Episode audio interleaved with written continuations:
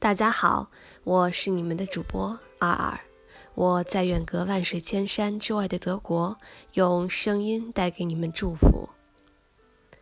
把生活当做一种艺术之二，作者周作人，朗读尔尔。生活不是很容易的事，动物那样的自然的简易的生活是其一法。把生活当做一种艺术，微妙的美的生活又是一法。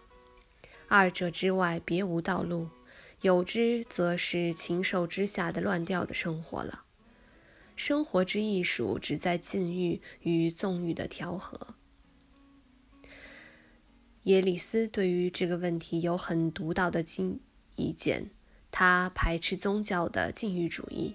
但以为禁欲亦是人性的一面，欢乐与节制二者并存，且不相反而实相成。人有禁欲的倾向，即所以防欢乐的过量，并结以增欢乐的程度。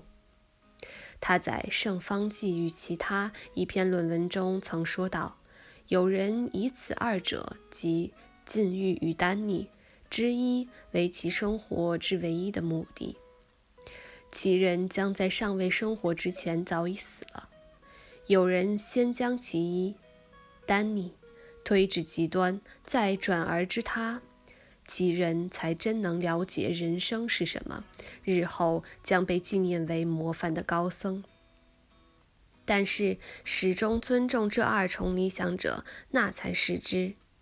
生活法的明智的大师，一切生活是一个建设与破坏，一个进取与付出，一个永远的构成作用与分解作用的循环。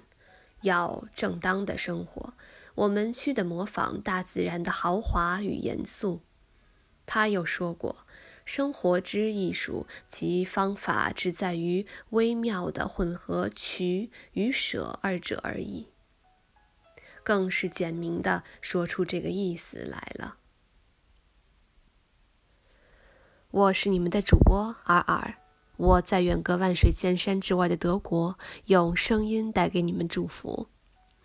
如果你喜欢我的声音，欢迎你评论、转发与我互动，也希望你能够关注。祝你拥有美好的一天，我们下次再见。